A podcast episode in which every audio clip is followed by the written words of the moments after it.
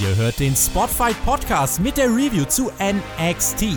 Wir analysieren den gelben Brand und diskutieren die Highlights und Lowlights der Show. Damit viel Spaß beim Podcast.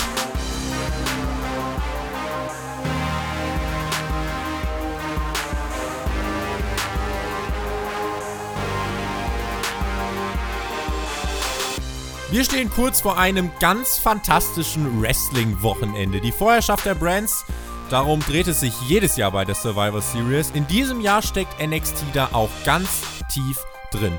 Man hat bei Raw in dieser Woche am Ende der Sendung bekannt gegeben, es herrscht eine Open Door Policy. Jeder kann kommen, wer will. Ja, da habe ich mir gedacht, mache ich das doch auch mal und dränge mich hier schön bei NXT in den Podcast rein. In diesem Sinne, wunderschönen guten Tag, ihr hört die NXT Review von Spotfight. Wir sprechen ähm, ja, kurz mal außerhalb des K-Fapes. Eigentlich war angedacht, dass die NXT-Review diese Woche mit Wargames am Wochenende zusammengesteckt wird. Der Shaggy und der Jonathan, die sind aber im Moment viel beschäftigt.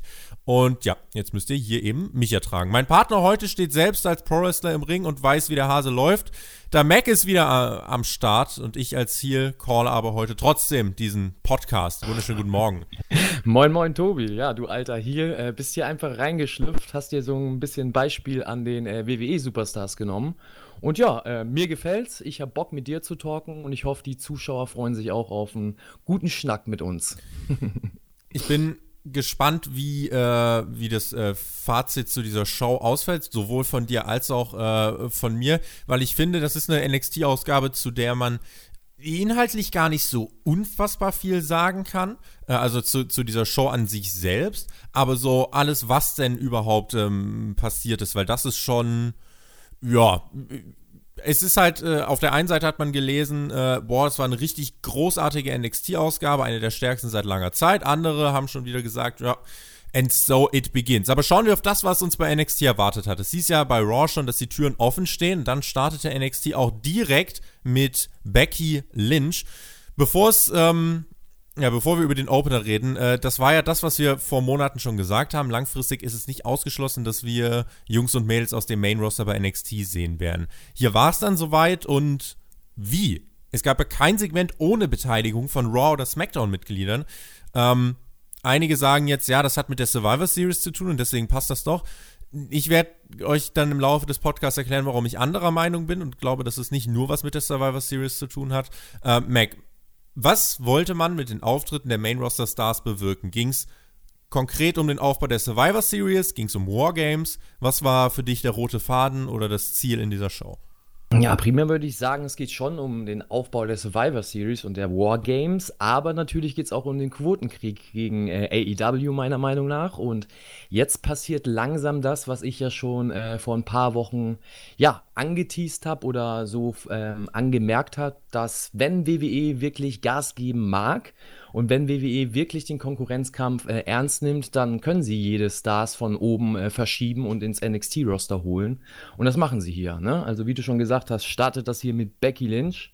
Äh, Becky Lynch in the House. Und ähm, ja, das ist schon mal ein krasses äh, Ding, den Women's Champion oder die Women's Championess. Main äh, Eventer von WrestleMania 35. Sie hat Ronda Rousey vor über 80.000 besiegt. Möchte ich nur mal, in diesem Jahr war das, möchte ich mal eben nur kurz einwerfen also auf jeden Fall ein Superstar äh, vom Main Roster, ja, auf einmal bei NXT zu sehen. Und das ist schon krass. Also, ähm, wir werden später noch andere Stars sehen, aber das zum Einstieg äh, hat schon mal gleich klar gemacht, worauf man sich in der Episode einstellen kann und äh, ist auf jeden Fall eine klare Ansage in Richtung ähm, AEW, würde ich sagen. In meinen Augen war das Ziel dieser Ausgabe mit einem Wort ganz gut beschrieben und das nennt sich Hotshotting. Ich erinnere an ein Zitat äh, von Triple H, 3. Äh, Oktober diesen Jahres. Es war nachdem, äh, nachdem die Ratings für die ersten Ausgaben von AEW rausgekommen sind. Dort hat Triple H gemeint, ja, it's a marathon, not a sprint. So, nach acht Wochen steht geführt das halbe Main-Roster bei NXT in der Halle. Warum? Das finden wir im Laufe dieser Review heraus. Ähm, ebenso auch wie die Ratings, äh, die sind auch bekannt. NXT konnte AEW ja erstmals in der durchschnittlichen Zuschauerzahl schlagen. Wen Zahlen und so weiter nicht interessieren, der kann nachher ausmachen, deswegen packen wir es ans Ende. Wer dann noch einen kleinen Exkurs mit uns machen möchte, der ist dann herzlich eingeladen.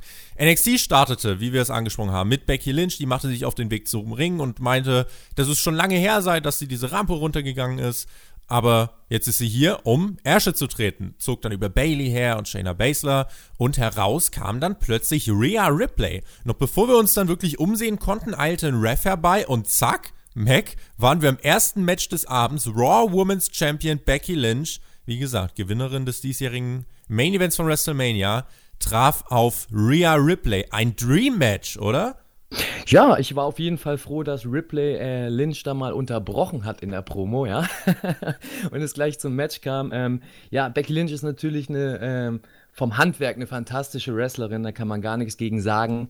Äh, nur ihr Gimmick und ihr Drumherum, das ist nicht mein Geschmack und dementsprechend war ich total froh, dass Ripley da rauskam und wir ja dann äh, das für mich bessere gesehen haben, eben das Match direkt. Und ähm, ja, das hat auch gleich gestartet. Ähm, was ein bisschen schade war, ist, dass es äh, von der Promo ins Match gegangen ist und vom Match direkt in die Werbung. Also man kon hat, konnte sich noch gar nicht so richtig in das Match reinfinden. Da gab es schon das Picture in Picture. Ähm, gut, hat man halt ein bisschen Werbung äh, nebenbei geguckt. Ähm, ja, danach äh, ist man wieder rübergezogen ins Match. Äh, Match war auf jeden Fall äh, okay, war ein äh, super Start. Äh, die Ladies haben gezeigt, dass ja, die beiden auf jeden Fall äh, Frauen sind, äh, die man im TV zeigen kann und zeigen muss. Ähm, war aber nur ein sehr, sehr kurzes Match, weil das wurde dann schnell unterbrochen von den äh, Horsewomen. Richtig. Also ich würde auch sagen, das Match selber war gut. Da war in diesen paar Minuten eine gute Chemie zu erkennen, eine schöne Dynamik. Äh, Ripley als Team-Captain bei Wargames ergreift hier die Initiative und das passt auch durchaus zu ihrem Charakter, hier diesen Fight so anzunehmen. Äh, ich habe allerdings auch die ganze Zeit gedacht, so schön das alles ist, ich kenne doch meine WWE. Die lassen doch so ein Match nicht regulär enden. Und genauso kam es dann auch. Shayna Baszler, Jessamine Duke und Marina Shafir griffen ein und haben dann Becky Lynch und Rhea Ripley attackiert. Allerdings konnten sich die beiden ähm, Faces irgendwie wieder durchsetzen.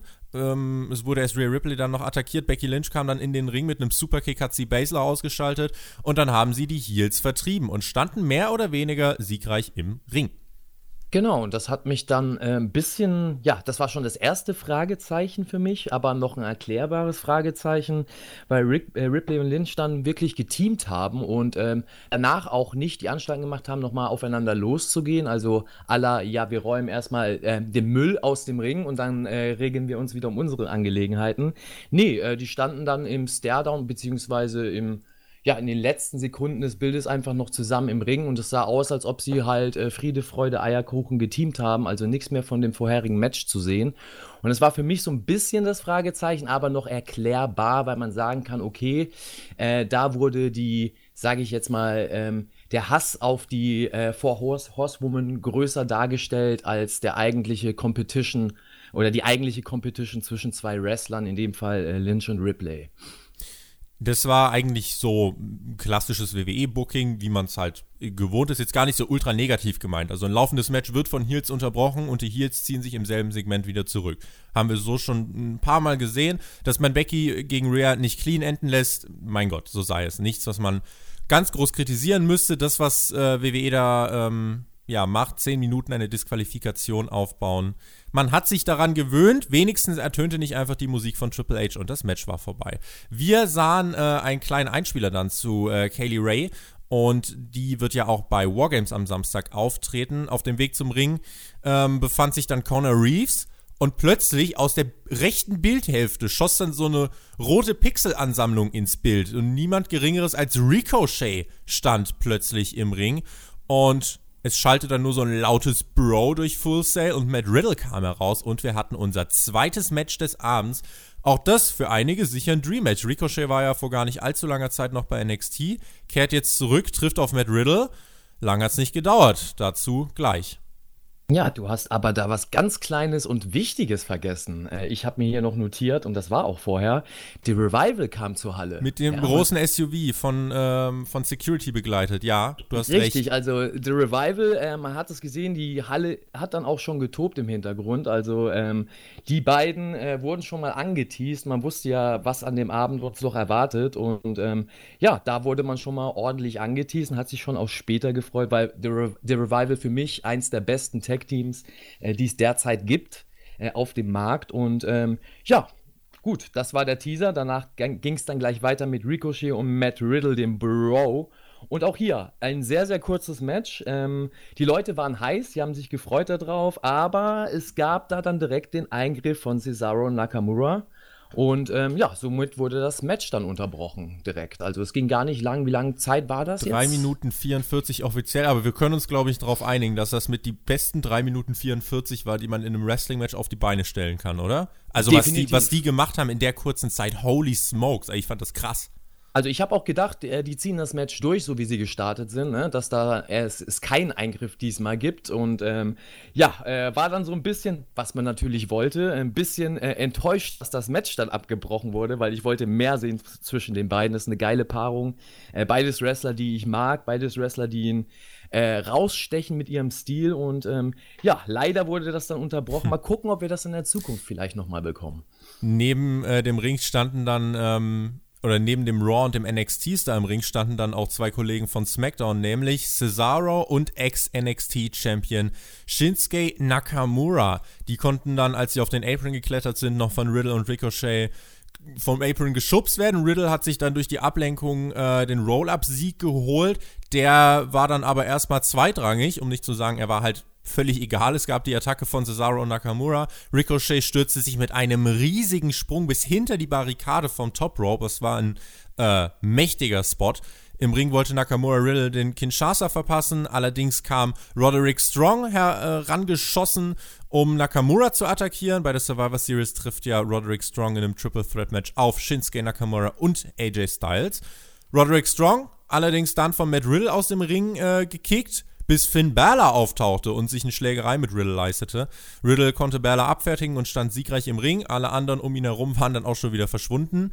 Das war chaotisch.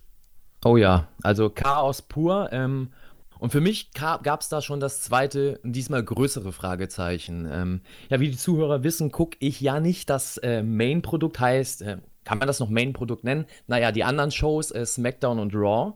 Und ähm, für mich gab es dann gleich das zweite große Fragezeichen, warum Ricochet auf einmal auf Cesaro losgeht. Ähm, weil vorher war es für mich der Eindruck, okay, jetzt kommen die Raw und SmackDown Stars und greifen die NXT Stars an und wollen die Show quasi ähm, sabotieren. Und äh, ja, jetzt gehen die auf einmal aufeinander los. Und Weil sie klar, verschiedenfarbige T-Shirts haben. Richtig, das konnte ich mir dann auch ableiten. Ja. Äh, das macht der WWE ganz schlau. Äh, selbst der einfachste Betrachter äh, kann dann sich so, ja, das rauslesen, warum die aufeinander losgehen oder was da eigentlich los ist, wer da eigentlich zu welchem Team gehört. Dennoch war es da so ein bisschen überraschend und äh, man musste sich das dann doch so äh, zusammensetzen und denken, ja gut, es gibt ja dann auch noch die Survivor Seri Series nach den War Games und äh, für mich aber als NXT ähm, ja, Zuschauer ähm, steht natürlich, stehen natürlich die Wargames im Fokus und eher nicht die Survivor Series. Dementsprechend war ich da erstmal so ein bisschen ja, ein bisschen perplex, ein bisschen mit einem Fragezeichen habe ich da gesessen, aber gut, es wurde dann noch im Endeffekt äh, erläutert und ja, äh, später gab es dann noch andere chaotische Elemente, die mhm. mich dann mehr verwirrt haben. Letzten Endes war dieses Segment halt ein weiterer Brawl jetzt vor der Survivor Series. Ähm, der Spot von Ricochet, den muss man halt aber hervorheben, der war wirklich groß. Ähm, ich glaube, es wäre was anderes, wenn ich es jetzt auch als jemand, der die Main-Shows halt nebenbei verfolgt, Klammer auf, verfolgen muss, Klammer zu, ähm, wenn wir es nicht schon drei, vier Mal gesehen hätten, wäre es was anderes. Was man hieraus aber wirklich mitnehmen kann, ist nochmal die Auseinandersetzung, jetzt auch äh, im Konkret, wie du sagst, in Bezug auf Wargames, die Auseinandersetzung zwischen Riddle und Balor, die Brawl nochmal vor ihrem Match. Ähm, das war so okay. Alles andere, würde ich sagen, hat man dann jetzt zwei, drei Wochen gesehen. Ich frage mich halt, ähm, NXT ist die Survivor Series, äh, oder ähm, bei Finn Balor ist es ja so, dass ihm NXT egal ist für die Survivor Series. Der attackiert ja einfach seinen Wargames-Gegner Matt Riddle. Ähm, mhm. Vermutlich, weil er eben mit der Series nichts zu tun hat. Ich meine, äh, ist ja okay, er steht nicht auf der Card, aber wie ist denn das mit Cesaro? Der steht auch nicht auf der Card der Survivor Series. Warum juckt ihn denn die Survivor Series? Also ich glaube, Cesaro hat halt am Sonntag frei.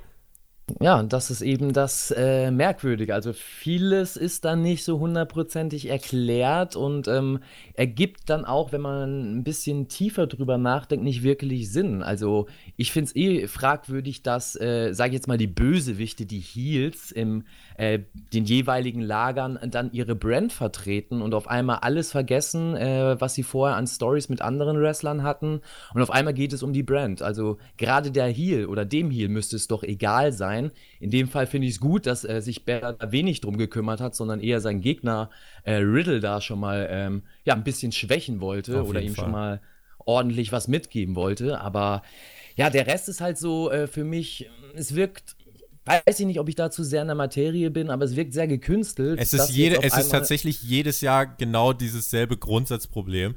Äh, jetzt kommt halt dazu, wir haben monatelang eine Wildcard-Regel, mhm. wo alle äh, einfach überall auftreten und plötzlich hassen sich die Brands nach äh, anderthalb Monaten aus dem Nichts. Also ich glaube, da wurde mittlerweile zigfach äh, alles zugesagt, dass dieses äh, gekünstelte Brand Supremacy, Vormachtsgekämpfe, äh, absolut äh, Quark ist, weil bei der Series, äh, um was geht's denn? Was kriegt der Gewinner? Außer Luft ja. und Liebe. Letzte Woche, äh, letztes Jahr hat SmackDown alles verloren und was ist daraus passiert, äh, oder was wurde da aufgegriffen und was ist daraus resultiert? Nichts. Also warum soll ich als Fan jetzt darüber nachdenken, wenn ich weiß, wenn man alles verliert, passiert nichts. Wenn man alles gewinnt, auch nicht. Ja, äh, vielleicht die Ehre.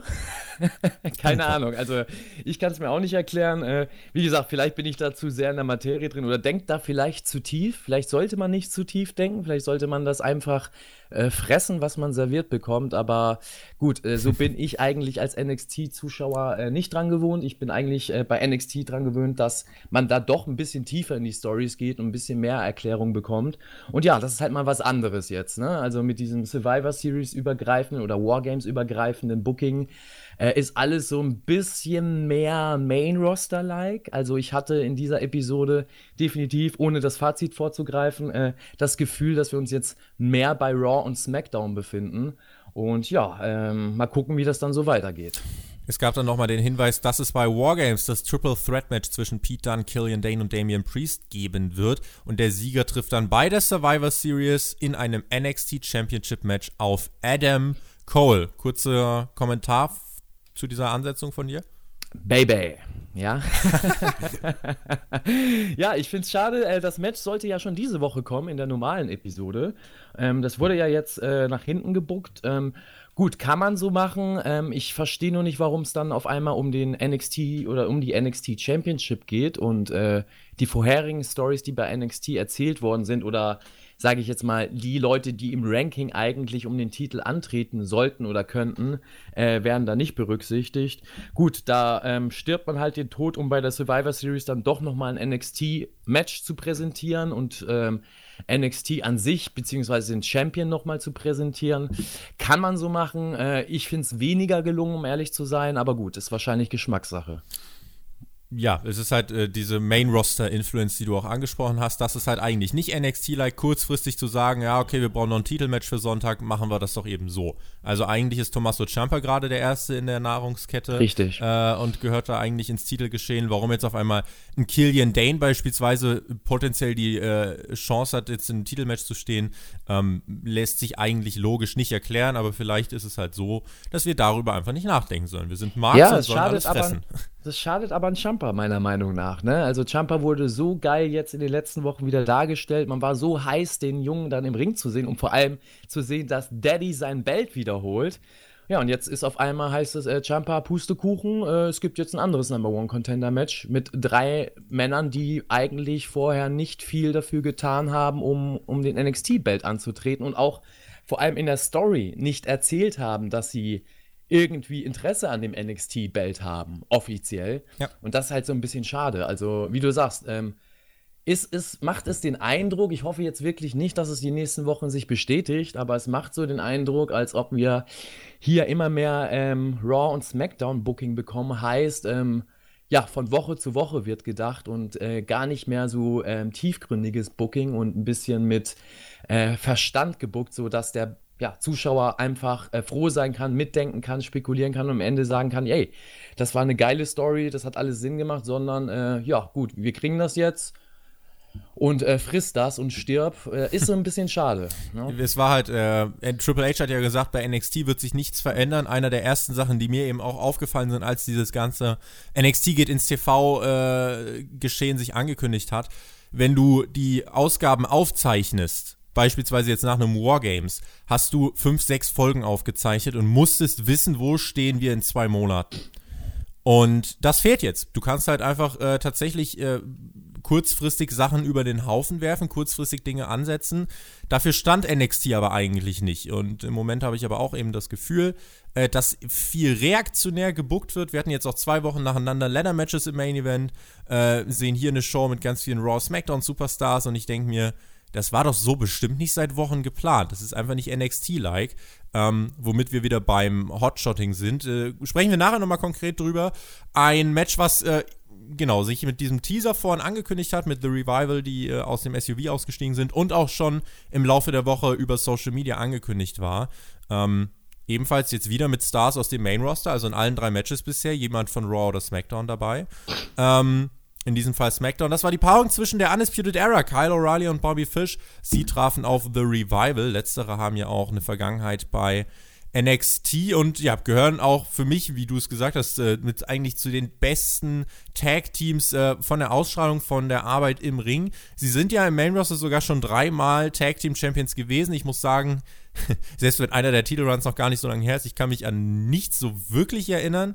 ähm, aber es ist umso schöner, sie hier wieder jetzt bei NXT zu sehen in einem Tag Team Match, was für mich bisher das beste Match der Woche war, würde ich sagen, so gerade so. Nicht nur der Woche. Also für mich nicht nur der Woche. Für mich äh, war das das beste Tag Team Match, was ich seit Monaten gesehen habe tatsächlich. Und das äh, in der westlichen Wrestling-Welt, würde ich mal sagen. Also ähm, ja, bin ich jetzt hier zwischengegrätscht, aber musste ich, ja. Ja, äh, ganz, ehr, ganz, ehrlich, wenn du hier so frech dazwischen grätscht, dann erklär uns doch mal, was war denn an diesem Match so großartig? Dann also will ich das, dich doch gar nicht aufhalten. Das ist Tag Team Wrestling, ja? Also Tag Team Wrestling, wie ich es liebe. Ich bin ja auch ein großer Freund des Tag Team Wrestlings. Äh, auch ein Tag Team Wrestler über Jahre gewesen und äh, kenne natürlich da die ein oder anderen äh, Feinheiten auch und achte da auch ganz anders drauf.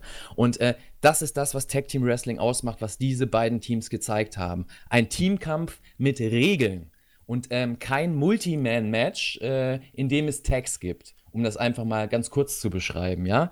Ähm, das war geiles Tag Team Wrestling. Es gab eine Ringpsychologie, es gab eine geile Story. Äh, man hat die ganze Zeit das Gefühl gehabt, dass hier Teams gegeneinander antreten, dass es wichtig ist, äh, den anderen Partner mal einzuwechseln, wenn man selber erschöpft ist oder vielleicht gar nicht mehr kann. Dass es genauso wichtig ist, die Ringübersicht äh, weiter zu behalten, damit das andere Team nicht doch hinterrücks äh, zu zweit auf einen losgehen kann oder ähm, irgendwelche Tricks anwenden kann. Der Referee sah in jeder Situation gut aus, er wurde nie dumm dargestellt, ähm, sodass man denken kann, okay, äh, die können hier eigentlich im Match machen, was sie wollen. Und ähm, ja, für mich einfach äh, vor allem äh, The Revival ein super starkes Tag-Team. Auch Undisputed Era, Kyle O'Reilly, also richtig, richtig geile Wrestler und ähm, ja, da hat alles gestimmt. Also die Teamchemie war super. Ähm, es gab Highspots, die atemberaubend waren. Es gab schönes Wrestling äh, für die Leute, die dann doch eher Fans des klassischen Wrestlings sind. Ähm, einzig, wenn man was kritisieren darf oder will, das Einzige, was so ein bisschen aufgefallen ist, dem Fan wahrscheinlich nicht, aber äh, jeder, der so ein bisschen mehr Einblick in, in Matches beziehungsweise in das Wrestling hat, war, dass Bobby Fish so ein bisschen in der einen oder anderen Situation ähm, ja off war, ein bisschen hinterherrennen musste und dafür wurde er auch im Match bestraft, indem er ähm, ja das Bein bei einem äh, Highspot, ich glaube von Dawson, oder? Von, von wie war das? Ich glaube, ja. Ja, ins Gesicht bekommen hat und dadurch, glaube ich, die Nase auch gebrochen war. Auf jeden Fall war ähm, sie schön blutig danach. Ja, und äh, das sah auch gut aus, hat dem Match nicht geschadet. Also das hat nochmal so ein bisschen ähm, äh, Realismus reingebracht, meiner Meinung nach. Und richtig, richtig starkes Match. Für mich das Match of the Night. Und auch, wie gesagt, ähm, in den letzten Monaten für mich das stärkste Tag-Team-Match. Und äh, wir hatten ja jetzt auch im Social Media einen ganz guten Post von The Revival. Ähm, die haben genau nämlich das erwähnt, was ich hier auch gesagt habe, äh, dass für sie eben im Teamkampf wichtig ist, dass es Teams sind und dass es eben kein Multi-Man-Match ist, in dem es nur äh, ein paar Tags gibt. Und haben da eben äh, JR um äh, die Absegnung, das Amen gebeten und äh, ja, JR hat denen auch das Amen gegeben. Also von dem her äh, von ganz oben abgesegnet und ich kann dir nur zustimmen. Ich kann gar nicht so viel ergänzende Notiz, die äh, ich jetzt hier noch hatte, die aber jetzt bei dir eigentlich auch mit inbegriffen war. Es war wirklich ganz klassisch zu sehen, was ja auch Kommentatoren häufig sagen, dass äh, man äh, in dem Teamkampf versucht, den Ring in Hälften zu teilen. Und ich finde, das ist zum Beispiel was, äh, was hier jetzt auch deutlich geworden ist. Also mhm. in diesen Dominanzphasen war es wirklich so, dass äh, der, der Ring nur auf einer Seite, sag ich mal, bespielt wurde. Und genau, ähm, genau. das ist halt äh, aber ganz einfach logisches Element. Du willst so weit wie möglich den Typen davon entfernt halten, seinen pa Partner einzutaggen. Und Richtig, und das wird, das wird heute aber kaum noch erzählt im, sage ich jetzt mal, modernen, modernen Wrestling. Ähm, Tag-Team-Bereich heißt, äh, in ganz, ganz vielen Tag-Matches, äh, auch bei NXT, äh, wird sowas vergessen. Das heißt, äh, von der Logik her könnte der, der gerade bestimmt schon seit ein, zwei Minuten kassiert und sozusagen die Heat einsteckt, mehrmals schon seinen Tag-Team-Partner eingewechselt haben, äh, aber zeigt selber dann nochmal Aktionen, um dann einen Wechsel zu machen. Und das macht halt die ganze Ringpsychologie kaputt. Und wie du sagst, in diesem Match hat man deutlich gesehen, die Revival hat ihre Gegner oder umgekehrt, Undisputed Era oder beide eigentlich, haben jeweils ihre Gegner probiert, immer in der eigenen Ringhälfte zu halten, in den eigenen Ecken zu halten und sie da zu bearbeiten. Ähm, wie gesagt, gezielt äh, einen der beiden aus dem Team zu schwächen, um dann an dem auch den Sieg zu holen. Und ach, das ist Tag Team Wrestling, wie es mir gefällt. Und ähm, das könnte ich jede Woche sehen. Also ähm, schade, dass der Revival nicht offiziell im NXT-Roster ist. Ähm, aber gut, ähm, mal gucken, was noch in den nächsten Monaten so kommt. Oder vielleicht der Revival irgendwann mal woanders zu sehen ist. Wer weiß, äh, für mich auf jeden Fall ein Tag-Team. Äh, bei dem man froh sein kann, wenn man die live sieht, wenn man die im TV sieht, wenn man sie überhaupt sieht. Und Undisputed Era brauchen wir nichts, äh, auch nicht mehr viel drüber sagen. Die haben es ja auch schon bewiesen, wie stark äh, die beiden zumindest im Tag-Team auch sind. Und geil. Also geiles Match. Für mich war das ein absolutes Dream-Match und ähm, könnte man immer wieder bringen und es wäre immer wieder geil. Bei der Survivor Series gibt es ja das Triple Threat Tag Team Match The New Day. Äh, trifft dann auf The äh, Undisputed Era und auf die Raw Tag Team Champions Viking Raiders. Das oh. äh, ein Triple Threat Match zwischen den jeweiligen Brand Tag Team Champions ohne Beteiligung von The Revival.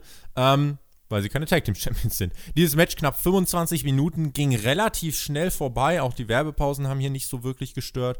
Ähm, überhaupt nicht. Nee, das war, das war insgesamt, wie ich finde, es war einfach richtig gut. Schaut es euch an, wenn ihr 30 freie Minuten habt und WWE schauen wollt. Es lohnt sich ähm, wirklich. Und mich hat es auch begeistert und es hat mich vor allem in Erinnerung schwelgen lassen, äh, wie großartig The Revival bei NXT vor einigen Jahren war. Ähm, wir hatten ein Hype-Video, was uns nochmal auf das Wargames-Match der Frauen eingestimmt hat. Danach konnten wir alle erstmal ein bisschen herunterfahren. Es ging weiter mit einem Match zwischen Kaylee Ray und Dakota Kai. Ein bisschen mehr als. Hey, jetzt hast du aber das Größte vergessen, was, was es überhaupt gibt. Die, äh, wie nennt man sie? Die Viking Experience, äh, die Viking Raiders, äh, War Machine, äh, die beiden Wikinger, äh, Wiki, wie man sie auch nennen mag, wurden auch geteased. Ja, ja, also. ja, sie waren auch da. Die, die, ja, lass mich das doch nachher äh, einbinden. Aber ja, du auch hier als TV-Zuschauer hat man gemerkt, okay, noch mehr Main-Roster-Stars. Ja, wir müssen das Chaos doch rüberbringen, so wie wir es auch empfunden haben, ja. Das war also. Gut, dass du mich deswegen unterbrichst. Das ist gutes Chaos. Finde ich super. Das, das, ist Chaos pur und äh, das war die ganze Episode so. Also man war, äh, man hatte keine Minute Ruhe und äh, man hat die ganze Zeit irgendwie was Neues gesehen und äh, man hat mit Emotionen definitiv gespielt und hier auch. Also die Viking Race oder wie man sie nennen mag, äh, wurden hier geteased und dann ja, dann ging es dann äh, weiter mit den Ladies. Also da musste ich jetzt mal zwischengrätschen. Sehr gut. Ja? Du äh, hältst bitte die Fahne hier weiter nach oben. Ähm, genau, es gab äh, dieses Match, ein äh, bisschen mehr als fünf Minuten hat das gedauert. Kelly Ray konnte Dakota Kai nach der Gory Bomb ähm, besiegen. Konnte man sich nebenbei gut anschauen, wäre jetzt meine kurze Einschätzung dazu. Wir reden wahrscheinlich gleich mehr über das, was nach dem Match passiert ist. Ja, also ähm, ich fand es ein bisschen äh, schade, dass die Stimmung so ein bisschen tot war bei dem Match, ähm, weil die beiden haben sich wirklich einen Arsch aufgerissen. Ähm, die haben wirklich Gas gegeben und äh, gezeigt, dass die beiden tatsächlich auch was können. Ähm, was mir aufgefallen ist, ist am, beim Entrance von Kaylee Ray, dass sie echt eine coole, moderne Theme hat. Ähm, genauso wie, like. Genau, richtig, ja, genauso wie Dakota Kai. Also beide sehr modern mit ihrer Musik und ähm, trotzdem war die Stimmung da tot. Ich weiß nicht, woran das lag, ob die Fans vielleicht vorher schon zu viel Chaos-Booking gesehen hatten. Ähm, ja, die Ladies, äh, Ladies lag es definitiv nicht. Die haben gezeigt, dass äh, auch für mich als Ladies Wrestling oder Women's Wrestling Kritiker äh, ja, dass es gutes Women's Wrestling gibt. Ähm, ja, schade, dass die Stimmung da eben nicht so rübergekommen ist. Und äh, Kaylee äh, Lee Ray hat dann gesiegt. Äh, danach wieder ein Ladies Brawl. Also es ging weiter mit Chaos und ja, mhm. wie du sagst, sprechen wir bestimmt jetzt gleich über das, was jetzt passiert ist. Genau, äh, Carmella moonwalkte auf einmal äh, quer über den Apron. Dana Brooke, Mandy Rose und Sonja Deville starteten dann die Attacke. Es gab den nächsten Brawl. Einige NXT-Damen kamen dann herbeigestürmt. Plötzlich waren dann auch Raw-Frauen am Start, unter anderem Kyrie Zane. Äh, sie zeigte den Insane Elbow.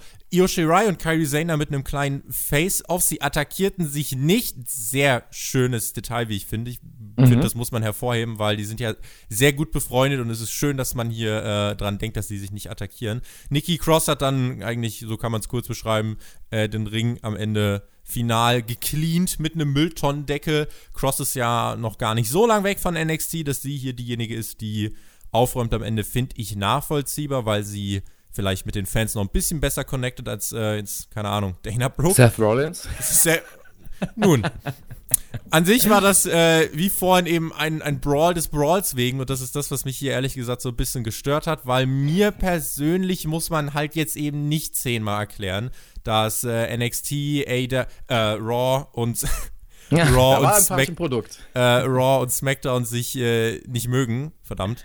Ähm, ja, mir muss man es halt nicht zehnmal erklären. Ja, ich kann es verstehen, die Kritik. Ähm, in dem Fall sind es aber halt die Frauen. Ne? Es ist nicht schon wieder zwischen den Männern und so könnte man erklären, ja gut, es gab jetzt den Brawl bei den Frauen. Man muss ja auch nochmal deutlich zeigen, dass auch die Frauen sich gegenseitig hassen aus den jeweiligen Brands. Und, äh, dass sie auch dass rote sie, und blaue T-Shirts haben. Äh, ja, genau, ne? dass die Leiber passen, ja. Liebe Grüße äh, an Herr Bruns. und ähm, ja, kann man machen. Ich verstehe die Kritik definitiv, ähm, aber es hat ja zumindest da noch gefruchtet, weil Nikki Cross war am Ende immer noch over und äh, die Stimmung war da. Ähm, ja, was soll man da mehr zu sagen? Also, ja, in Ordnung. Hat, ist da gewesen. Ich werde jetzt ganz bewusst, damit du jetzt nicht gleich wieder eingerätst, äh, eingerätst Dominik Dijakovic hat sich backstage warm gemacht. Nur damit wir jetzt ja, also ich habe das Segment ist jetzt aufgegriffen. Ähm, ja, das war aber gar nicht so interessant. Mann! Ja, ich ärgere dich doch heute nur, um das, um den, ums Chaos mal so richtig rüberzubringen, ja. Also, dass die Zuhörer verstehen das wahrscheinlich, was ich meine, ja. Wir kommen dann zu dem, was du vorhin schon äh, per Eingrätschen äh, angeteased hast. Es gab wieder Tag Team Action, die Viking Raiders waren am Start. Die Halle hat aber äh, schön mitgesungen, wow, wow, wow. aber sie heißen Viking Raiders. Sie hätten mitgrölen müssen, äh, Viking, äh, Viking, Viking, das Raiders. Main Roster ist cool. Äh, naja, sie sind jedenfalls die Raw Tag, Teams Champion, äh, Raw Tag Team Champions, auch noch gar nicht äh, so lang im Main Roster. Sie trafen auf die Forgotten Sons, haben die in zwölf Minuten besiegt. Ein Tag Team Match, was mit dem davor, wie ich finde, deutlich nicht mithalten konnte. Ja, definitiv nicht. Das Match war okay, ja, aber es gab viele, viele kleinere Fehler. Ähm, viel vom Handwerklichen, viele kleine Unrunheiten, die halt einfach ja, den Matchfluss gestört haben und ähm, ich fand das Match auch nicht so toll, um ehrlich zu sein. Ähm, ja, War Machine, äh, beziehungsweise Viking Raiders, äh, Viking Experience, äh, Kabuki, nein, das waren andere. Irgendeine äh, Experience ja, ist es. Kabuki Experience, äh, ja, sind siegreich aus dem Match gegangen. Äh, kann man machen. Forgotten Sons sind halt so ein Stable, die sind einfach da gefühlt. Also ich weiß auch nicht, wo man damit hin will. Ähm, ich fand, es ja. ging zu lang tatsächlich mit zwölf Minuten, weil die Forgotten Sons selber sind jetzt eigentlich, ähm, korrigiere mich, wenn ich falsch liege, bei NXT jetzt nicht so ein großer Act. Und eigentlich, wenn die Raw Tag Team Champions ankommen, dann dürfen die eigentlich auch hier in sechs, sieben Minuten gewinnen. Äh, bin ich auch von ausgegangen. Also ich bin jetzt davon ausgegangen, dass das ein Squash-Match wird, ähm, dass das ja, noch nicht mal sechs, sieben Minuten geht, vielleicht drei Minuten geht. Hat man auch am Anfang des Matches so erzählt, äh, was ich ganz gut fand. Und dann gab es eben das, ja, wie du sagst, dass das Match dann doch zu lange gedauert hat. Genau, nach dem Finishing-Spot von äh, den Viking Raiders wurde der Pin nochmal unterbrochen. Richtig, und ja. danach waren die Forgotten Sons auch wieder fit und äh, konnten dann eben noch äh, ordentlich äh, Gas geben, beziehungsweise ordentlich viel einstecken. Ja, Geschmackssache. Also Match war in Ordnung, aber mir hätte das Tag Team Match von The Revival, äh, Revival vorher ähm, gereicht. Das hat gezeigt, wie geil Tag Team Wrestling sein kann. Da brauche ich nicht nochmal so ein Match. nach ein paar Ratschlägen, haha, konnten sich die Viking Raiders dann nach ein bisschen mehr als zwölf Minuten durchsetzen. Sie treffen bei der Survivor Series, wie ich das schon gesagt habe, auf die Undisputed Era und The New Day.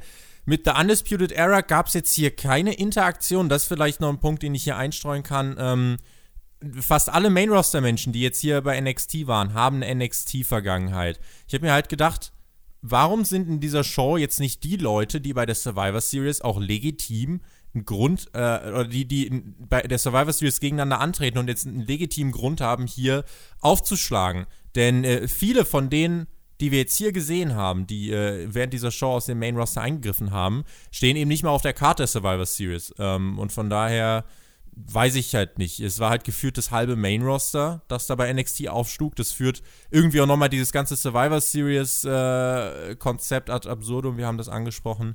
Ähm, von daher das vielleicht noch etwas, was an dieser Stelle eingestreut werden kann. Ähm, ansonsten zum Match selber haben wir genügend gesagt, äh, zum Ausgang zur Ansetzung. Wir hatten ähm, nochmal ein Promo-Video, in dem Adam Cole zu sehen war und äh, er ist auf sein NXT-Titelmatch bei der Survivor Series eingegangen und meinte, dass er, egal was passiert, NXT-Champion bleiben wird. And that's undisputed. Für den war das ja auch eine Monsterwoche, ne? Ladder-Match bei NXT, Wargames-Match am, äh, am Samstag und ein NXT-Titelmatch am Sonntag. Ist ein straffes Programm. Der, der, muss arbeiten für sein Geld. Also da kann man nicht sagen, dass er äh, sich als Champion zurücklegt. Also ähm, ja, der muss abliefern für NXT. Äh, der wird auch sicherlich abliefern für NXT, auch wenn ich kein Adam Cole-Fan und Freund bin. Ähm, denke ich, dass er doch viele Fans von ihm zufriedenstellen wird und ähm, ja, der muss äh, da noch was beweisen. Und jetzt äh, hat es dann gleich gestartet mit einem Ladder-Match gegen Dijakovic. Und ja, Ne? Also, ähm, da kannst du wahrscheinlich mehr zu sagen, weil ich zugeben muss, bei dem Match habe ich mental äh, mich rausgezogen, äh, habe nebenbei meine Notizen gemacht, weil ähm, ja, A, das Ladder-Match, äh, ich kein Freund von der Ansetzung war, ähm, das auch als sinnfrei finde, ein Ladder-Match kurz vor den Wargames zu präsentieren. Zweimal. Wir haben letzten, letzte Woche gab es das ja auch schon. Genau, und letzte Woche haben wir gesehen, was da negativ dran sein kann, indem sich eben die aktiven Worker in einem Leitermatch verletzen. Das ist immer ähm, ist das ein großes Ausrufezeichen bei solchen Gimmick-Matches, vor allem bei Leitermatches. Du kannst ein Leitermatch nicht hundertprozentig safe worken. Das ist unmöglich. Du hast einen riesigen Gegenstand im Ring, ähm, mit dem du hantierst. Es kann immer was schiefgehen. Und in der letzten Woche haben wir gesehen, dass mehrere Sachen schiefgegangen sind. Dass sich eine Wrestlerin daraus dem, äh, sehr verletzt hat. Und ähm, ja, ich verstehe es einfach nicht, warum man so ein Gimmick-Match bringen muss. Ähm, vor allem, wenn es in diesem Gimmick-Match nicht wirklich um was geht, ähm, sondern sowas Gekünsteltes, ja. Der Vorteil äh, im Wargames-Match. Ja, das, deswegen eine Leiter hochzusteigen oder so, so, so, ein brutales Match eigentlich, also von der Ansetzung, äh, worken zu müssen, trifft halt nicht meinen Geschmack. Äh, beide Wrestler, nicht Wrestler, die ich jetzt abfeier von Dijakovic, äh, ja, wissen ja die, die Zuhörer, halte ich eh nicht sehr viel. Äh, Adam Cole, das ist einfach nur persönlicher Geschmack. Ähm, ja, also ähm, Cole ist als Sieger rausgegangen. Zum Match kannst du wahrscheinlich mehr sagen da. Schau, schauen wir mal. Eigentlich sagt man ja, Leather Matches äh, ne, verkürzen die Karriere, das hast du jetzt äh, gerade auch schon gesagt. Wobei ich trotzdem sagen muss, man hat in diesem Main Event sehr gemerkt, ähm, dass Adam Cole keine zu starken Bumps einstecken musste. Ich glaube, ein Chokeslam auf die Leiter in der Ringecke, das war der härteste Bump, den er eigentlich einstecken musste. Sonst hat man eben so gut es möglich war mit diesen Gegebenheiten drauf geachtet, dass er sich da nicht komplett den Körper kaputt macht. Ähm, genau, es ging um den Vorteil für das äh, Wargames-Match am Samstag. Etwas länger als 10 Minuten hat es gedauert. Adam Cole ist äh, ja final dann auf die Leiter geklettert. Äh, Dijakovic stand oben und dem hat er dann das Briefcase ins Gesicht gezimmert und der ist dann äh, rückwärts runtergeplumpst durch eine andere Leiter, äh, die im Ring äh, lag. Äh, zwischen ähm, Ringpfosten und Leiter war die eingespannt. Ja, und dann hat Adam Cole jenen Koffer abgehangen und damit den Vorteil für sein Team bei Wargames geholt. Ist das ein riesiger Vorteil oder, ja, du hast eigentlich angedeutet, ist eher was Gekünsteltes, ne?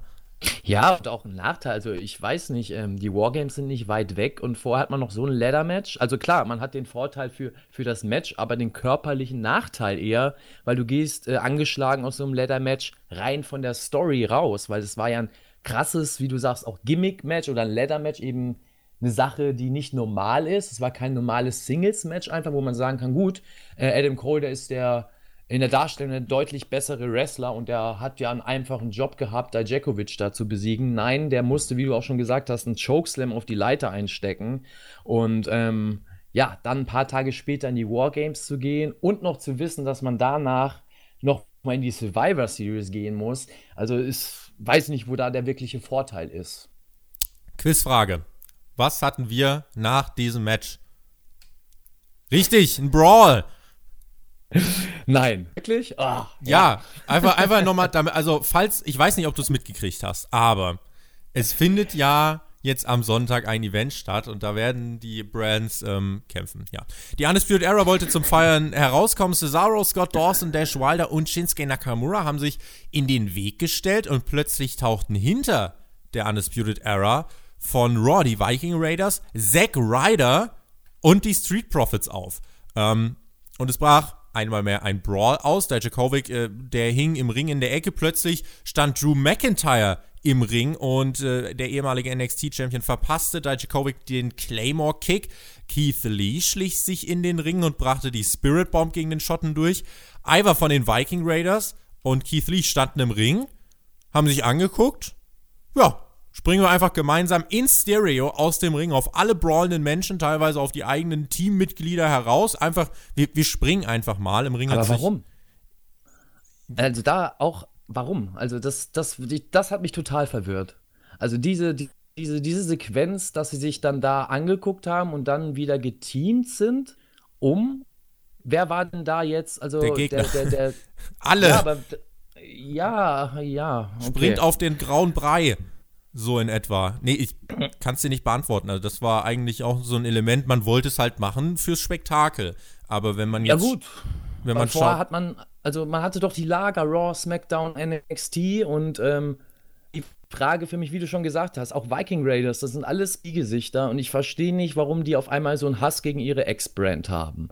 So, also warum jetzt auf einmal, bloß weil sie im anderen Lager sind, sind die anderen auf einmal alle scheiße und böse und ja, keine Ahnung. Selbst da, wenn sie von den Fans herzlich angenommen werden, haben sie trotzdem noch den Hass auf die andere Brand. Okay, kann man so erzählen, äh, aber warum wird dann doch wieder für einen Spot geteamt mit dem verhassten Gegner? Um eigene Leute, also Leute aus dem eigenen Lager mit dieser Aktion, mit eben dem Dives zu treffen und sie damit voraussichtlich für die nächsten Tage zu schwächen in den eigenen Teamkämpfen, also in den eigenen Brandkämpfen bei der Survivor Series oder für die Wargame-Matches. Also sei ja. ein Mark, friss es. Du hast nichts ja. zu hinterfragen, schalte bitte einfach das Produkt ein. Im Ring ähm, hat sich im Ring hat sich Adam Cole darüber gefreut, äh, ja, was da draußen so los ist und dachte, ja, bin ich doch ganz gut rausgekommen. Auf einmal stand Seth Rollins, der war vor kurzem Universal Champion, stand im Ring und zeigte einen Superkick gegen den NXT Champion. Das Publikum mit, sagen wir mal zunächst, sehr gemischten Reaktionen. Tommaso Ciampas Musik ertönte und er lieferte sich dann ein Stare-Down mit Rollins, streckte dann aber noch Adam Cole nieder und stieg erst dann in den Ring. Dann gab es, äh, auch so noch nie gehört, ganz laute Seth Snot Cool Chance. Rollins wurde dann wirklich auch deutlich ausgebuht danach. Beide haben angefangen, sich zu brawlen und dann war die Show vorbei. Mac, der dritte Brawl der Brands an diesem Abend und nochmal mehr Chaos. Ja, äh, was, was, gibt es denn am Wochenende? Also ich habe das, äh, mir wurde das noch nicht genug erklärt, was da passiert am Wochenende. Also ich glaube, also ich am Sonntag gehofft, ist so ein Pay-per-View und da sind Brands und ich glaube, also ich glaube, die mögen sich nicht. Ach so, okay. Ja, ich glaube, ich muss dann mir dann nochmal die Story dazu angucken, damit ich das dann Ja, ist alles ein bisschen, es ist sehr komplex. Ähm, ja, also ich, äh, ja, es ist, ähm, also da bin ich bei deiner Kritik äh, voll und ganz dabei, dass es da dann doch zu viel wird langsam mit dem, ähm, wir erklären jetzt nochmal, dass sich die Brands hassen und zeigen das nochmal mit einem Brawl. Also wir haben das jetzt schon äh, in der Episode vorher zwei, dreimal erzählt bekommen anhand der Brawls. Wir haben Interview bzw. Segmente gehabt, in denen das erzählt worden ist und es wurde auch an, in den einzelnen Matches erzählt. Ähm, jetzt hat man nochmal am Ende das gebracht? Ähm, Sinn wahrscheinlich, um nochmal die Star Power zu zeigen. Ähm, ich glaube, da ging es auch weniger um die Survivor Series und um die Wargames, sondern tatsächlich um den, ja, um den Rating War, dass man da nochmal zeigt, ey, hier kann alles passieren. Ähm, es kann jederzeit ein gewisser Star, in dem Fall Seth Rollins, auch bei uns im, im Roster auch nach der Survivor Series, Fragezeichen? Ja, das ist dann die große Frage. Also ich weiß nicht, ob man sich da ins eigene Bein schießt. Ähm, ich weiß ja nicht, wie die nächsten Wochen geplant sind, aber ich habe so die Vermutung, dass das nach der Series wieder ein bisschen weniger werden wird. Und ähm, ich weiß nicht, ob man da sich jetzt ins eigene Bein schießt, weil man jetzt natürlich die Erwartungshaltung äh, so ein bisschen äh, schürt, dass ähm, es in der Zukunft häufiger der Fall ist, dass, dass große Stars zu NXT wiederkommen. Und ähm, vor allem, wie erzählst du das dann? Also sind die dann immer mit NXT äh, im Clinch? Hassen die dann immer NXT, wenn die zurückkommen? Heißt, die kommen zu NXT, um NXT zu zerstören als Einzelwrestler? Oder ist es dann so, dass sie zu NXT kommen und einfach nur ein Match worken und dann wieder weg sind? Also, weiß ich nicht, ist ein bisschen schwierig dann zu erzählen. Ähm, ja, gut, vielleicht muss ich einfach abwarten. Vielleicht sage ich in ein paar Wochen, ey, wow, ähm, wie die das erzählen, ist einfach richtig geil und es ist so smartes Booking und so tiefgründig. Äh, ich glaube es zwar nicht, aber ähm, ja, weiß ich nicht. Ähm, muss mich da wahrscheinlich erstmal äh, drauf einlassen und warten, was mir da erzählt wird. Äh, ich fand das Gebrawl am Ende ein bisschen zu viel. Ähm, hat mich als Nicht-Raw-Gucker und als Nicht-Smackdown-Gucker ähm, ein bisschen rausgebracht, weil ich total verwirrt war wer jetzt da eigentlich alles dabei ist. Gut, ich konnte an den jeweiligen T-Shirts sehen, zu welcher Brand sie gehören. Echt? Äh, aber ich habe die. Ja, so ein bisschen konnte ich es ableiten, ja.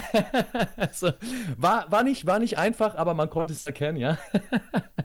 Und ähm, ja, keine Ahnung. Also mich hat das eher mit einem Fragezeichen zurückgelassen als mit einem Ausrufezeichen. Und das finde ich eben nicht so gut in Vorbereitung äh, für den Pay-per-View, der dann in ein paar Tagen kommt.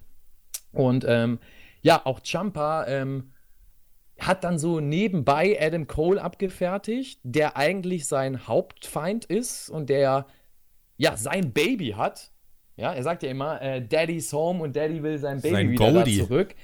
Sein Goldie da wieder zurück und ja, macht aber nur so nebenbei, also als ob Adam Cole nichts ist, als ob äh, der gar nicht wichtig ist und Seth Rollins derjenige ist, den er eigentlich möchte, obwohl die vorher gar keine Story miteinander hatten.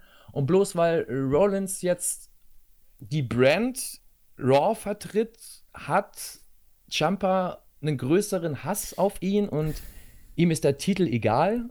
Also, das, das Problem, Ahnung, das, das Problem, was ich jetzt hier auch sehe, äh, warum äh, kann man dann jetzt nicht wenigstens mir als Zuschauer sagen, ähm, dass die beiden bei der Survivor Series aufeinandertreffen? Weil wir wissen, nach dieser Show, und wir wissen es jetzt am Freitagmorgen immer noch nicht, wir wissen nicht, wer die NXT-Teams bei der Survivor Series sind. In drei Tagen ist der Pay-Per-View. Stimmt. Und wir wissen für die NXT-Teams von den Frauen und von den Männern null von zehn Namen.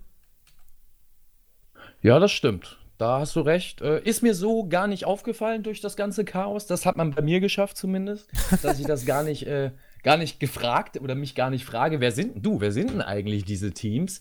Ähm, ja, das ist ein, ja, keine Ahnung. Also kann man ja mal gespannt sein. Vielleicht wollte man das einfach noch nicht sagen, weil man nicht weiß, äh, wie viele Wrestler heil aus der Ja, dann kann ich es nicht ansetzen und so promoten, wenn ich nicht weiß, ja, was ich klar, promote. Natürlich nicht. Ähm, ja, weiß ich. Vielleicht, keine Ahnung. Äh, ja. Ich will aber gerade noch was Positives sagen. Ähm, ich finde es gut, dass zum Beispiel nur so eine TV-Sendung nicht mit einem Stare-Down endet, sondern dass sie mit so einem aktiven Brawl ähm, off-air geht. Ich finde das eigentlich immer ganz gut, in der Action rauszugehen und den Leuten zu sagen, ey, wenn ihr wissen wollt, wie das ausgeht, dann schaut den Pay-Per-View. In dem Fall ist halt die Frage, Jumper und Rollins, gibt es die überhaupt beim Pay-Per-View? Also das ist halt, du teast etwas, was du noch gar nicht äh, offiziell gemacht hast, aber du, du pushst es hier in dieser Show äh, ganz wild. Das ist so ein bisschen, ja. Gegen wen tritt äh, Rollins denn bei der Survivor Series? Der steht an? im äh, Männer Survivor Series Team, meine ich. Ah, okay. Also gegen Team Raw und gegen Team NXT. Äh, ich kann gerade nochmal schauen. Im Team von äh, Seth Rollins stehen äh, Randy Orton, Ricochet, Kevin Owens und Drew McIntyre. Team NXT ist nicht bekannt. Team SmackDown, Roman Reigns, Braun Strowman, Ali, Shorty G und King Corbin. Ah, okay, ich dachte, vielleicht könnte man hier teasen, dass es zur Survivor Series vielleicht ein NXT Raw Match nochmal gibt. Also ein Singles Match zwischen Rollins und Champa. Aber Champa ist ja nicht NXT Champion, na, macht ja auch nee. keinen Sinn. Ja, äh, keine Ahnung. Also, ja, das ist eben das, was ich meinte vorhin. Das ist. Also, jetzt fängt es an, was ich schade finde, dass die Logik oftmals fehlt ähm, dass einfach irgendwie wild gebuckt wird, ohne an den nächsten Tag gefühlt zu denken. Und ähm, das finde ich schade. Das war NXT nie. Äh, NXT war immer für mich das WWE-Produkt, was äh, in vielen Sachen mehr Sinn ergeben hat und mich besser angesprochen hat, weil es in vielen Sachen tiefgründiger war, weil man vieles erklären konnte, weil man äh, Stories aufgebaut hat. Und jetzt äh, macht es so den Anschein, als ob äh, man doch mehr den ähm, SmackDown und Raw-Weg geht, heißt von Woche zu Woche bookt und ja, ähm, was eine Woche vorher passiert ist, ist egal, ob die Freunde oder Feinde waren, ist egal. In der nächsten Woche wird die Story neu erzählt und äh, frisst das einfach und ja, ist schade. Also ich hoffe nicht, dass das so in der Zukunft weitergeht, mhm. äh, weil dann würde ich sagen, ähm, würde man mich auch als NXT-Zuschauer verlieren. Äh, da hätte ich auf lange Zeit keine Lust mehr, das Produkt zu gucken. So. Warum macht NXT das alles? War ja häufig die Frage, ob NXT sich verändern würde, ob der Charme, den dieser Brand hatte, erhalten bleibt. Die Stärken, die NXT weiter hat, wie ich finde, in dieser Ausgabe deutlich geworden. Fast jeder kann dort irgendwie als Star wahrgenommen werden, wenn er richtig präsentiert wird und nicht Seth Rollins heißt. Also The Revival waren hier in diesem Umfeld richtig cool. Seth Rollins jetzt nicht so, aber das liegt eher an, nicht an NXT, sondern am Main Roster. Ich glaube nicht, dass es äh, seit Wochen der Plan war von NXT äh, mit so einer Ausgabe vor der Survivor Series abzuschließen. Ich glaube tatsächlich, dass doch eigentlich der Großteil gemacht wurde, um hauptsächlich jetzt diese Chance zu ergreifen, um im Wednesday Night War mit AEW Dynamite endlich irgendwie vorbeizuziehen mit den Ratings. Das hat man äh, ganz knapp geschafft. Und ich sage das jetzt nicht, weil ich NXT was Böses will. Im Gegenteil, ich wünsche mir für NXT, dass es. Ah, du bist doch ein AEW-Fanboy, ja, und hast dich hier rein, reingegrätscht in die Episode, musst alles schlecht reden. Ja, was soll das, Tobi? Es, es, es, wird diesen Kommentar zu 100% geben, aber ich bin mittlerweile so äh, resistent dagegen. Äh, ich wünsche mir für NXT, dass es wirklich an den Stärken festhält, damit bei WWE äh, noch irgendwas schaubar ist, wo es dir nicht direkt das Hirn verbrennt. Vielleicht habe ich auch einfach ein Stück weit Angst, dass NXT mehr und mehr aufgezogen wird, wie eben Raw und SmackDown. Wir hatten letzte Woche bei SmackDown äh, die Situation, dass die Faces äh, aus dem äh, NXT Wargames Women's Match ähm, dass die den Save für Shayna Baszler, den Captain des Gegnerteams, gemacht haben. Das ist halt mit nichts zu rechtfertigen und das tut in meinen Augen auch Wargames überhaupt nicht gut, denn der anstehende äh, Pay-Per-View wurde insgesamt, wie ich finde, im, im, Rahmen dieser Ausgabe, dieses ganzen Invasionsangles, doch ziemlich stiefmütterlich äh, behandelt und nicht so final aufgebaut, wie man das von NXT Go Home Shows ähm, vor einem Pay-Per-View gewohnt ist. Und ich glaube halt, es liegt daran, dass bei WWE Menschen arbeiten in den höheren Etagen, die eben ungern verlieren egal was es sei, noch so eine Kleinigkeit, die wollen nicht verlieren. Und WWE geht es auf den Zünder, dass sie gegen AEW am Mittwoch seit sieben Wochen den kürzeren gezogen haben. Und ja, bemerkbar gemacht hat sich das dann eben für mich einfach durch die Art und Weise, wie NXT in dieser Woche teilweise auch davor aufgebaut wurde. Die kurzfristigen Announcements auf Social Media, einiges wurde umdisponiert, die Eingriffe aus dem Main Roster, das Überbordwerfen von NXT-Storylines im Main Roster. Ähm, das ist eben die Gefahr. NXT ist cool gewesen, weil es sich in wesentlichen Punkten vom Main Roster abgegrenzt hat. Es wird nicht von Woche zu Woche gebuckt, der langfristige Plan steht fest, alles ist schlüssig. In dieser Woche gab es bei NXT viel zu krasse Überpräsenz, meiner Meinung nach, des Main Rosters.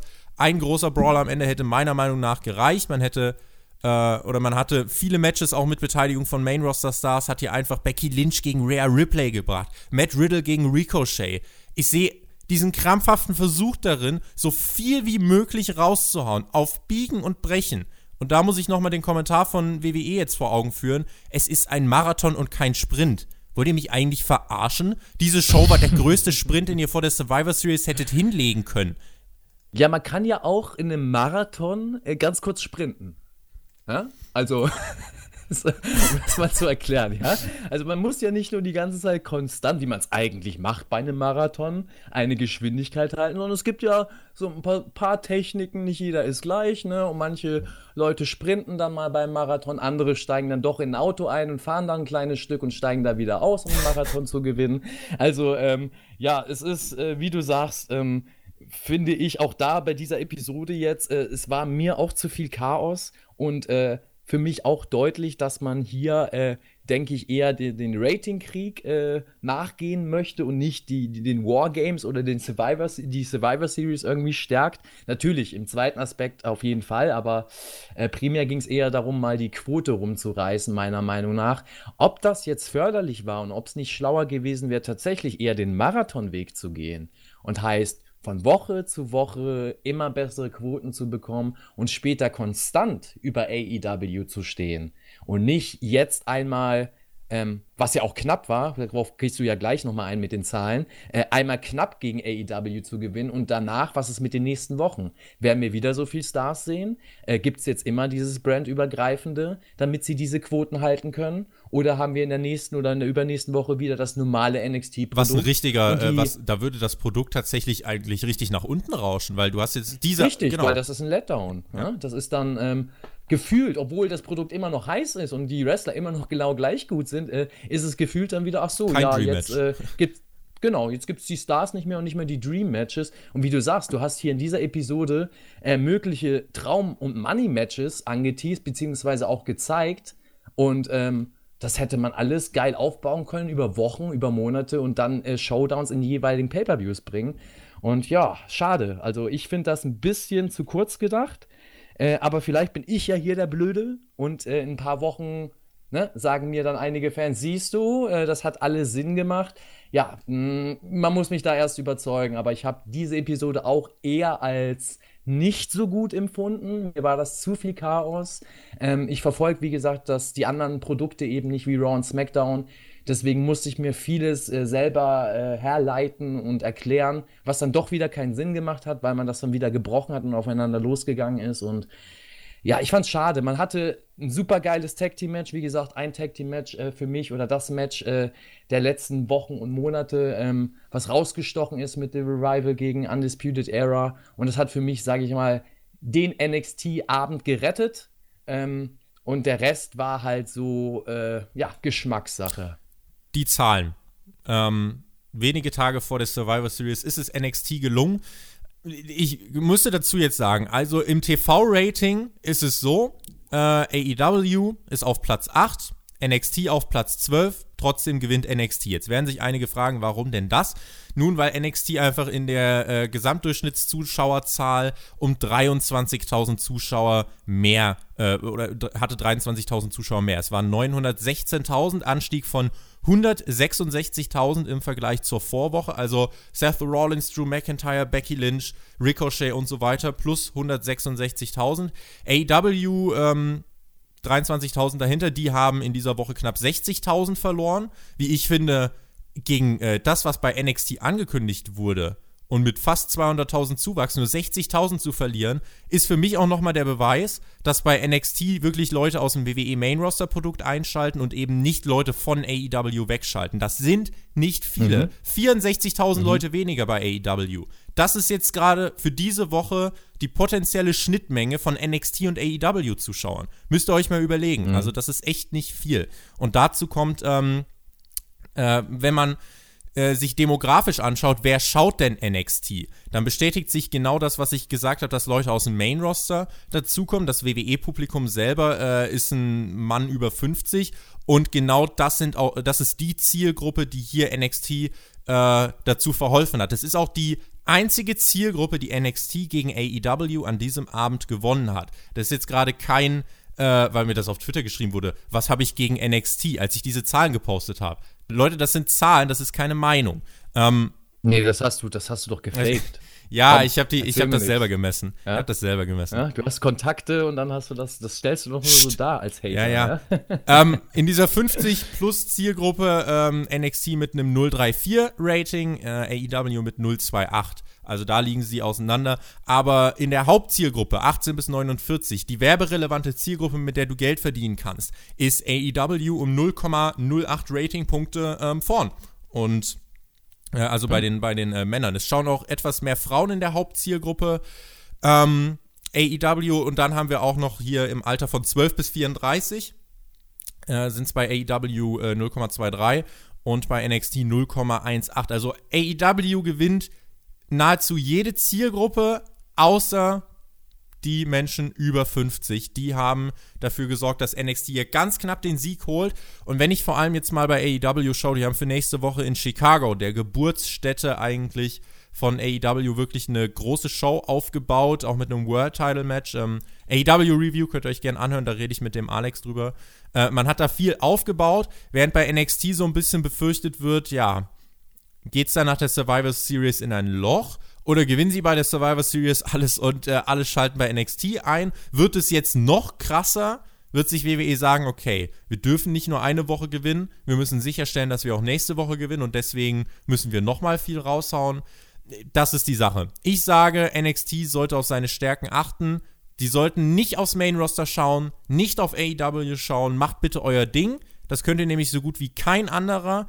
Ähm, aber sobald ihr jetzt versucht, euch irgendwie da irgendwem anzupassen oder irgendwen zu besiegen, ich sehe nicht, dass das zielführend ist. Und das ist eigentlich auch mein Fazit zu dieser Show, zu diesen Zahlen und ähm, ich habe fertig. ja, ich sehe das ähnlich. Also äh, zu den Zahlen kann ich gar nicht zu viel sagen, weil äh, da du den besseren Überblick. Ich bin überrascht, äh, dass es tatsächlich so knapp ist. Ähm, trotz der Star Power von WWE. Ähm, das zeigt, wie du schon gesagt hast, deutlich, dass es viele, viele Zuschauer gibt, die einfach äh, nicht am WWE-Produkt inter äh, interessiert waren und AEW schauen. Und die kriegst du auch nicht mit Stars aus dem WWE vermeintlichen Main-Roster. Ähm, ja, ähm, wie du sagst, ähm, finde ich, und das sage ich schon seit Wochen, NXT muss NXT bleiben. Äh, NXT hatte ein Alleinstellungsmerkmal und ist stark genug und hat genug starke Wrestler, um wirklich eine geile Brand zu sein, heißes Produkt zu sein. Und die sollten halt einfach nicht jetzt so ein bisschen äh, ja, ihre Philosophie äh, irgendwie äh, brechen, beziehungsweise irgendwas sein, was, was andere sind und da nachahmen wollen, egal ob das Raw oder SmackDown ist oder wie in dem Fall AEW Dynamite. Ähm, ja, wir können gespannt sein, was in den nächsten Wochen passiert. Ähm, wie du sagst, ist jetzt für mich der große Teaser für die nächsten Wochen. Kann NXT das, was sie jetzt gezeigt haben in diesem Chaos-Booking, noch halten? Äh, gibt es in den nächsten Wochen noch andere Stars? Das ist für mich der einzige Grund, äh, weshalb ich dann äh, bei NXT ja heiß drauf bin, weil die Stories, ähm, die wir, wurden mir zu verwischt und jetzt zu sehr kaputt gemacht, ähm, um da wirklich heiß drauf zu sein. Und wenn man das wollte, hat man das damit geschafft. Ähm, ja, ich habe die Hoffnung noch nicht aufgegeben. Ja, ich äh, hoffe nach wie vor, dass NXT äh, weiter ein heißes Produkt bleibt. Ähm, man kann jetzt einfach gespannt sein, wie die Wargames ausgehen. Dementsprechend äh, freue ich mich aufs Wochenende und hoffe dann in der nächsten Woche immer noch happy äh, NXT reviewen zu können und nicht sagen zu müssen, Jungs, jetzt muss das ein anderer übernehmen, das ist mir zu nah an Raw und SmackDown. Alle Podcasts zu diesem Wochenende bekommt ihr selbstverständlich bei uns beim Spotfight Podcast. Sagt uns, was ihr von dieser NXT-Ausgabe gehalten habt. Wir beenden jetzt diesen Podcast, damit ich jetzt noch schnell in die Bahn springen kann. Mac, du hast die Schlussworte. Ich sag danke fürs Zuhören. Bis zum nächsten Mal. Viel Spaß, genießt Wrestling.